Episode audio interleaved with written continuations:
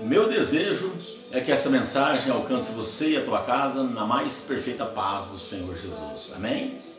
No livro de Salmo, capítulo 42, verso 11, está escrito assim: Por que estás abatida, ó minha alma? E por que te perturbas dentro de mim? Espere em Deus, pois ainda o louvarei. Ele é a salvação e o meu Deus. Ele é o meu Salvador e o meu Deus. Amém? Oh, meu amado, minha amada. Muitas das vezes ficamos tristes, a nossa alma fica abatida. São tantas lutas, não é? São tantas dificuldades, tantos problemas que a gente enfrenta no dia a dia. Principalmente a gente que procura andar corretamente, procura andar nos caminhos do Senhor. É, o mundo parece que implica conosco, o mundo parece que quer nos perturbar, quer nos deixar tristes Todas as situações às vezes vêm para nos desanimar. E muitas das vezes nós somos vencidos por esse desânimo, por essas lutas, por esses obstáculos e ficamos com a alma triste, com a alma abatida.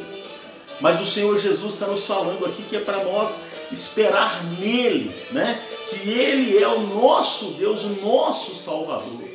Coloque todos os teus anseios, a tua tristeza, as tuas dificuldades, não é? o teu abatimento, coloque ele nas mãos do Senhor. Né? Coloque tudo isso nas mãos do poderoso Deus, Rei dos Reis e Senhor dos Senhores, porque Ele vem no nosso socorro. Amém, meu amado, minha amada? Confie em Deus, espere nele, que você vai ainda louvá-lo com alegria no seu coração. Eu quero orar contigo. Senhor, meu Deus e meu Pai, em nome de Jesus, ao encontro de cada um que está tendo a oportunidade de ter acesso a esse vídeo e que talvez neste exato momento está abatido, está triste. Oh Pai, consola ele. Oh Pai amado, em nome do Senhor Jesus, entra com teu refrigério agora, para que ele possa se livrar deste abatimento, dessa tristeza da alma e te louvar e te adorar. Oh Pai eterno, assim eu oro e já lhe agradeço em nome de Jesus. Amém. Que você tenha um dia abençoado, cheio de alegria, né? de fortaleza do Senhor, vivendo as maravilhas que Jesus tem para você. Em nome de Jesus.